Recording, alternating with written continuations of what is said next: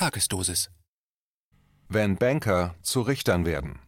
Wie eine regionale Volksbank die republikanischen Grundlagen unserer Gesellschaft in Frage stellt. Von Richard Richter. Stellen Sie sich vor, Eltern richten für ihren fünfjährigen Sohn bei einer regionalen Bank einer westfälischen Kleinstadt ein Taschengeldkonto ein. Stolz schiebt der Fünfjährige seine ersten gesparten Groschen der Bankangestellten zu. Stellen Sie sich weiter vor, dass die Eltern des Kindes für dieses Taschengeldkonto die regionale Bank der Kleinstadt ausgewählt haben, bei der ihre eigenen Eltern bereits ein Konto besaßen, weshalb der Vater sich auch als Kundenvertreter für die Bank einsetzt. Stellen Sie sich weiter vor, dass aus dem fünfjährigen Jungen mit der Zeit ein erwachsener Mann und aus dem Taschengeldkonto schließlich ein Geschäfts- und Firmenkonto wird. Von diesem Geschäftskonto wird schließlich eine Firma betrieben, die klein anfängt, zunächst unter großen Mühen Dokumentarfilme produziert, aber mit der Zeit zu einem internationalen Medienunternehmen aufsteigt. Aus dem Fünfjährigen ist inzwischen ein 48-jähriger Manager geworden. Das über drei Generationen gewachsene Verhältnis zur Bank ist so tief, dass der Gründer des mittlerweile weit verzweigten Medienunternehmens Genossenschaftsanteile der Bank erwirbt. Der Wechsel zu anderen Banken kommt ihm gar nicht in den Sinn obwohl die Firma längst die Heimatstadt verlassen hat und zu einer Unternehmensgruppe mit Einzelfirmen in Berlin, Paris, Rom und Köln herangewachsen ist. Obwohl internationale Geldtransfers von Großbanken weit besser abgewickelt werden können, bleibt die Firma mit ihren 50 Mitarbeitern der regionalen Bank verbunden. Bis eines Tages ein Brief ins Haus flattert, in dem die Bank der Firma unerwartet und ohne Begründung die Kündigung ihres wichtigsten Geschäftskontos mitteilt Erst durch Nachfragen kommt ans Licht, dass sich ein anderer Kunde über die Medienarbeit des Unternehmens beschwert habe. Diese Beschwerde war wiederum durch zwei schlecht recherchierte und teils beleidigende Artikel im Berliner Tagesspiegel ausgelöst worden. Da das nun gekündigte Konto bereits vielfach in Schrift und Bild beworben wurde und für Spendengelder gedacht war, lässt es sich nicht so einfach durch ein neues ersetzen. Die Finanzierung der Firma droht durch das überraschende Handeln der Bank Schaden zu nehmen dem Medienunternehmen droht ein ernsthafter finanzieller Verlust, zugefügt von der Bank des Vertrauens, der eigenen Haus und Familienbank, von der der Firmenchef eigens Anteile erworben hatte und bei der seine Familie in dritter Generation ihre Konten unterhält. Was sich wie die Handlung eines schlechten Films ausnimmt, ist tatsächlich passiert, und zwar nicht in einem diktatorisch-totalitären Staat, sondern in Deutschland, um genau zu sein, im westfälischen Lippstadt die regionale Bank, die ihren langjährigen Kunden über Nacht ins Nichts fallen ließ, ist die Volksbank Beckum-Lippstadt und die betroffene Firma heißt Oval Media. Geleitet wird sie von Robert Ziebes. Da für die Kündigung zwei schlecht recherchierte sowie ehrenrührig und rufmörderisch wirkende Artikel im Berliner Tagesspiegel ausschlaggebend gewesen sind, die wiederum einen Nachahmer in der Lippstädter Regionalpresse gefunden hatten, hat Oval Media gegen den Tagesspiegel als Urheber des Affronts Klage erhoben der Fall wird derzeit vor Gericht verhandelt. Doch auf eine Gerichtsentscheidung wollte die Volksbank Beckum-Lippstadt nicht warten. Die Volksbank Lippstadt ergriff Partei und kündigte Oval Media kurzerhand das Konto.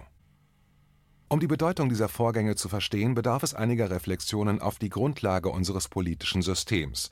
Die Bundesrepublik Deutschland versteht sich als Republik. Es gehört zum Wesen einer republikanischen Ordnung, dass die politische Auseinandersetzung in ihr auf bestimmte Sphären eingegrenzt wird diese sind im Wesentlichen das Parlament, die Presse, die Gerichte, Verbände und Vereine und nicht zuletzt auch die Straße, nämlich in Form von Demonstrationen, Öffentlichkeitsarbeit etc. Dabei müssen allerdings bestimmte Formen eingehalten werden. Eine Demonstration zum Beispiel muss angemeldet werden, ein Parlamentarier muss gewählt sein und seine Redezeit abwarten. Die Presse wiederum darf nicht einfach verleumderisch agieren und muss sich an bestimmte journalistische Standards halten, andernfalls muss sie mit Gerichtsverfahren rechnen. Dieser politischen Sphäre der Republik steht eine unpolitische Sphäre gegenüber, die für ihren Erhalt mindestens ebenso wichtig ist denn damit in einer Republik die politische Auseinandersetzung in geordneten Bahnen verlaufen kann, bedarf es nicht nur der Parlamente, der Wahlen, der Presse und der Gerichte, es bedarf auch einer Sphäre, die ausdrücklich von der politischen Auseinandersetzung ausgenommen ist. Diese unpolitische Sphäre wird von den zur Erhaltung der Gesellschaft notwendigen Institutionen bestimmt, also den Schulen, den Krankenhäusern, den Geschäften, der Strom- und Wasserversorgung und den Banken die Supermärkte zum Beispiel sind für alle Menschen geöffnet, auch für Wähler extrem rechter oder extrem linker Parteien. Das gleiche gilt für die Strom- und Wasserversorgung, den Zugang zu Schulen und Krankenhäusern und so weiter. Die Herausnahme bestimmter gesellschaftlicher Institutionen aus der politischen Auseinandersetzung stiftet überhaupt erst die Gemeinschaft, die dann zur Grundlage der politischen Auseinandersetzung werden kann. Indem darauf verzichtet wird, die alltäglichen Dienstleistungen des gesellschaftlichen Lebens zu politisieren, wird erst die Freiheit ermöglicht, deren genaue Bestimmung dann selbst zum Gegenstand der politischen Auseinandersetzung werden kann dass dies keine Selbstverständlichkeit ist, sieht man allerdings immer wieder an Gesellschaften, deren republikanische Ordnung zerfällt und schließlich in einen Bürgerkrieg übergeht.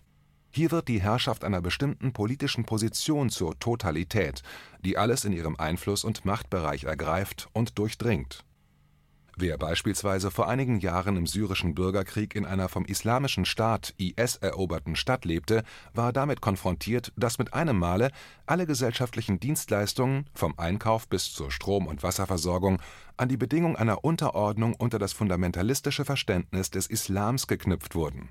Wer dem Todes und Opferkult dieser islamischen Sekte nicht folgen konnte, dem wurde durch den Entzug des Zugangs zu öffentlichen Institutionen kurzerhand die Existenzgrundlage entzogen Erst vor diesem Hintergrund wird deutlich, welch ein hohes zivilisatorisches Gut die Aufteilung der Gesellschaft in politische und unpolitische Sphären eigentlich bedeutet.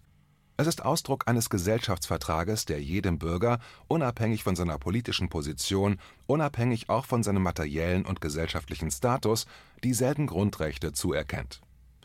Doch der Bürgerkrieg ist nicht die einzige Situation, in der die Selbstbegrenzung der politischen Sphäre unvermittelt aufgehoben werden kann auch im Zuge der Errichtung einer Diktatur lässt sich Vergleichbares beobachten. Die NS-Herrschaft ist hierfür ein klassisches Beispiel. Lange bevor die Juden in die Konzentrationslager deportiert wurden, wurde ihnen der Zugang zu öffentlichen Institutionen immer weiter erschwert. Wer als Jude im Dritten Reich lebte, musste in ständiger Angst leben, keinen Zutritt mehr zu Geschäften zu erlangen, ihm konnte die Wohnung gekündigt oder der Strom abgestellt werden, ohne dass besondere Chancen bestanden hätten, juristisch dagegen vorgehen zu können die Worte „ Kauft nicht bei Juden “sind ins historische Gedächtnis dieser Nationen eingegangen und gelten bis heute als Ausdruck des barbarischen Charakters der Nazizeit. Ein Teil der Bevölkerung wurde sozusagen für vogelfrei erklärt. Besonders beängstigend war für die jüdische Bevölkerung die Kündigung von Bankkonten.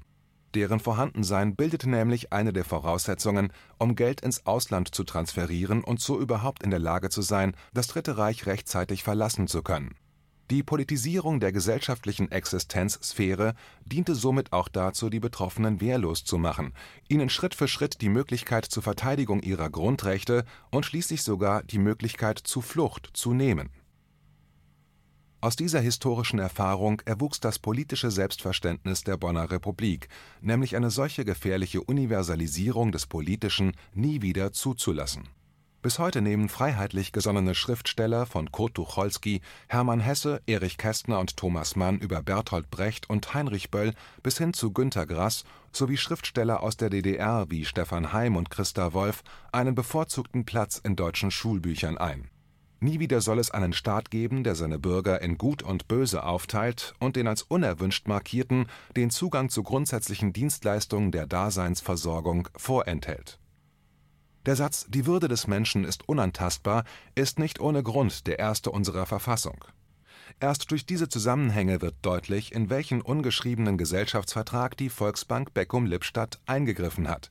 Sie hat im Widerspruch zu den gesellschaftlichen Gepflogenheiten eine im Grunde genommen unpolitische Dienstleistung politisiert nun hat der Autor dieses Artikels sich mittels einer Medienagentur mit Fragen an den Vorsitzenden des Vorstandes der Bank, Stefan Hoffmann, gewendet und versucht herauszufinden, wer für diese Entscheidung die Verantwortung trägt. Leider hat die Bank nur sehr ausweichend und lediglich durch ihren Pressesprecher reagiert. Die Bank wollte keine Verantwortlichen benennen Hätten jene unbekannten Herren und möglicherweise auch Damen von der Volksbank Beckum-Lippstadt, die die Kündigung aussprachen, das Bedürfnis gehabt, sich von der Arbeit Oval Medias zu distanzieren, so hätten der oder die Betreffende das ohne Probleme durch eine öffentliche Stellungnahme, sagen wir einen Zeitungsartikel oder Leserbrief, tun können. Dies wäre das für eine republikanische Gesellschaftsordnung angemessene Handeln gewesen die politische Auseinandersetzung hätte dann in der dafür vorgesehenen Sphäre stattgefunden. Die Kündigung eines Kontos unter Inkaufnahme eines erheblichen finanziellen Schadens für die betroffene Firma überschreitet dagegen den Rahmen einer republikanischen Gesellschaftsordnung Nun könnte man einwenden, dass die soeben herangezogenen Vergleiche mit dem syrischen Bürgerkrieg und der NS-Zeit überzogen wären. Schließlich könne es immer mal einen Konflikt zwischen einer Bank und einem einzelnen Unternehmen geben, deshalb müsse man nicht gleich einen Vergleich zum Dritten Reich bemühen. Dieser Einwand wäre legitim, wenn es sich wirklich nur um einen Einzelfall handeln würde. Doch das Vorgehen der Lippstädter Volksbank ist leider keine Ausnahme. Immer häufiger wurden in den letzten Monaten vermeintlich unliebsamen Institutionen oder Personen Konten gekündigt. Ob es sich um den deutschen Ableger von Russia Today handelt, dem russischen Äquivalent zur Deutschen Welle, dem durch Kontokündigung die Arbeit in Deutschland erschwert wurde, oder ob es sich um einen im wissenschaftlichen Dienst des Bundestages tätigen Mitarbeiter handelt, der für den vermeintlich falschen Bundestagsabgeordneten forscht Immer häufiger werden Kontokündigungen zu einem Mittel der politischen Auseinandersetzung. Einzelne alternative Medien wie KenFM sehen sich bereits genötigt, ihre Leser und Zuhörer um Spenden in Bitcoin zu bitten, da sie bereits die Kündigung ihrer Ersatzkonten und damit den Ausschluss von allen Banktransaktionen antizipieren. Die befürchtete Aufhebung der für eine Republik zentralen Grundsätze ist somit keine Chimäre, sondern nimmt für viele Journalisten, Filmemacher und Medienschaffende immer konkretere Formen an steuern wir auf eine Situation zu, in der kritische Journalisten, Publizisten und Filmemacher durch Kontensperrungen nicht länger ihrer Arbeit nachgehen können? Tatsächlich muss man bereits jetzt befürchten, dass nach dem Bankenausschluss womöglich die Stromversorgung oder sogar der Zugang zu Schulen und Kindergärten an politisches Wohlverhalten geknüpft werden könnte. Der Fantasie sind hier tatsächlich keine Grenzen gesetzt. Schließlich konnte man sich vor Ausbruch der Corona-Krise politisch motivierte Kontenkündigungen auch noch nicht vorstellen nun ist die Tätigkeit der Firma Oval Media nie rechtlich beanstandet worden. Die Firma hat mit ihren Dokumentarfilmen und Interviewsendungen kein geltendes Gesetz verletzt. Wenn eine Bank sich aber dazu entschließt, rechtlich einwandfreies Verhalten zu sanktionieren, dann stellt sich die Frage, welches andere Kriterium als die juristische Unterscheidung zwischen Legalität und Illegalität dabei zum Tragen kommt Kommen dabei Wertmaßstäbe außerhalb der Rechtssphäre zur Anwendung, so ist der Diskriminierung auf Basis von weltanschaulichen Kriterien Tür und Tor geöffnet. Aus diesem Grund hat sich die Redaktion von Oval Media mit der Frage an die Bank gewendet, ob nun auch bald Mitglieder einer falschen Partei, Gläubige einer falschen Religion, Träger einer falschen Hautfarbe oder Menschen einer falschen Herkunft, Nationalität mit einer Kontokündigung zu rechnen hätten Leider hat die Bank auch auf diese Frage nur sehr ausweichend reagiert, etwa indem sie auf die Hygienestandards verwies, die die Bank einhalte. Weitere Nachfragen wurden nicht mehr beantwortet nun ist anzunehmen, dass jene, die innerhalb der Volksbank Beckum-Lippstadt die Entscheidung zur Kündigung des Kontos zu verantworten haben und die ihre Identität nicht enthüllen möchten, in dieser Tiefe über die Grundlagen unseres politischen Systems gar nicht nachgedacht haben. Vermutlich sind die Verantwortlichen bei der Volksbank Beckum-Lippstadt einfach nur einer gerade vorherrschenden Tendenz des Zeitgeistes gefolgt, als sie der Beschwerde eines Kunden über die Arbeit von Oval Media stattgaben und das wichtigste Konto der Firma kurzerhand kündigten hatte Twitter nicht unlängst noch Donald Trumps Account kurz vor dem Ende seiner Präsidentschaft sperren lassen, warum, so mögen sich die Verantwortlichen bei der Volksbank gedacht haben, soll dann nicht auch eine Regionalbank das Recht haben, einem Kunden, der politisch nicht leicht einzuordnen ist, das Konto zu entziehen?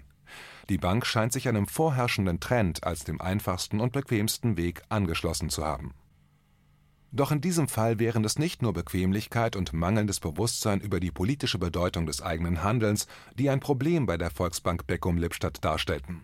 Das Handeln der Bank wäre selbst dann problematisch, wenn man politische Bezüge beiseite ließe und es ausschließlich an den Kriterien des Bankenwesens selbst bemäße.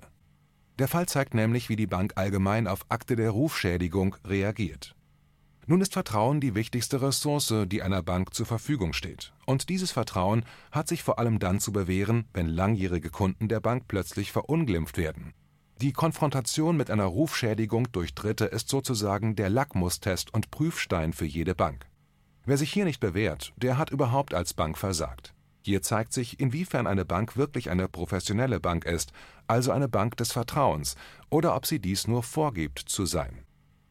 Die genannten Artikel über das Medienunternehmen Oval Media im Berliner Tagesspiegel, die vermutlich die Kündigung ausgelöst haben, verstießen gegen eine ganze Reihe journalistischer Standards.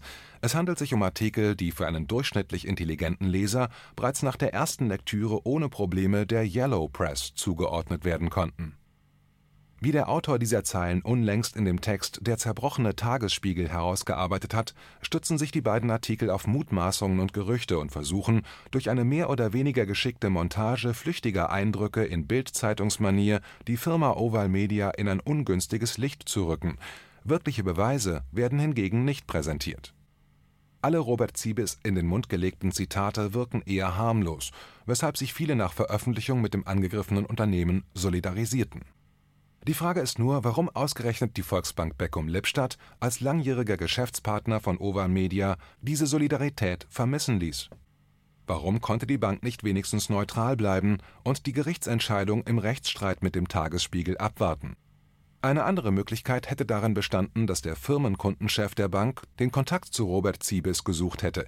Ein persönliches und ergebnisoffenes Gespräch im Vorfeld hätte vieles klären können Kurz, es stand eine Vielzahl alternativer Handlungsmöglichkeiten offen.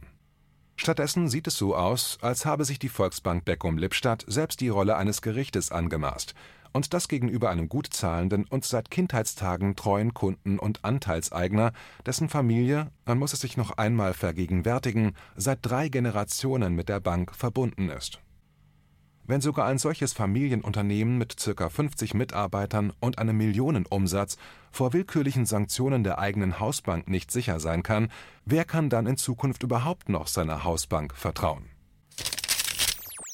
KenFM ist crowdfinanziert und unabhängig. Leiste deinen Beitrag zu freier Presse und unterstütze unsere Arbeit finanziell. Wenn du zukünftig keine Beiträge verpassen willst, abonniere den KenFM Newsletter und installiere dir die KenFM App für iPhone und Android. Weitere Informationen auf kenfm.de/support. Hallo Community. In diesem Video möchten wir euch das Thema Bitcoin ans Herz legen. Wir werden euch erklären, was Bitcoins sind, wie man damit bezahlen kann und welche Bedeutung diese Währung für KenFM hat. Viele von euch haben sicher schon von Bitcoin gehört oder nutzen es sogar privat. Wie ihr KenFM mit Bitcoins unterstützen könnt und warum das für uns aktuell sehr wichtig ist, verraten wir euch jetzt. Das ist ein Bitcoin. In Wirklichkeit existiert so ein Bitcoin aber gar nicht. Es gibt ihn nur virtuell im Internet als digitale Währung in einem digitalen Konto. Bitcoin ist eine sogenannte Kryptowährung, die bekannteste weltweit. Man kann damit via Computer oder Smartphone einkaufen, spenden oder sich gegenseitig Bitcoins zuschicken. Bitcoins kann man wie Währungen oder Edelmetalle zum aktuellen Wechselkurs kaufen, verkaufen oder von Freunden zugeschickt bekommen. Einzige Voraussetzung ein E-Wallet, zu Deutsch eine elektronische Geldbörse. Das ist ein Account oder Konto, über das man Bitcoins empfangen oder versenden kann. Wie ihr wisst, nutzen auch wir bei KenFM schon seit ein paar Jahren Bitcoin, damit wir im Notfall auch finanziell unabhängig bleiben können, zum Beispiel von Banken, die uns nicht mehr mögen. Da viele Banken mit unserer Berichterstattung nicht einverstanden sind und nicht im Zusammenhang mit KenFM genannt werden möchten, kam es in den letzten Monaten so weit, dass uns gar keine Bank mehr mag. Weshalb wir leider damit rechnen müssen, vom kompletten IBAN-Zahlungsverkehr ausgeschlossen zu werden. Deshalb der Appell an euch, Beschäftigt euch jetzt schon mit der Funktionsweise von Bitcoin, damit ihr uns auch im Notfall trotzdem weiter unterstützen könnt. Alles, was ihr dafür tun müsst, ist, eure bisherige Unterstützung in Euro einfach in Bitcoin an uns zu senden. Dazu legt ihr einfach eine kostenlose E-Wallet an, wandelt einen Betrag eurer Wahl in Bitcoin um und sendet uns diesen an unseren Bitcoin-Account. Den Link findet ihr unter jedem unserer Beiträge sowie unter diesem Video. Alternativ dazu könnt ihr aber auch diesen QR-Code mit eurem Smartphone scannen. Übrigens, eine detaillierte Schritt-für-Schritt-Anleitung haben wir zum Nachlesen für euch schon einmal vorbereitet. Ihr findet sie auf canfm.de/bitcoin. Ob Bitcoin oder Kryptowährungen wirklich die Zukunft des Geldes sind, wissen wir nicht. Aber vielleicht ist das bald unsere einzige Option, so unabhängig wie möglich und vor allem ohne Bankkonto für euch in Zukunft weiterhin freien und unabhängigen Journalismus machen zu können. Wir hoffen sehr auf eure Unterstützung und sagen jetzt schon tausendmal Danke. Euer Team von KenFM.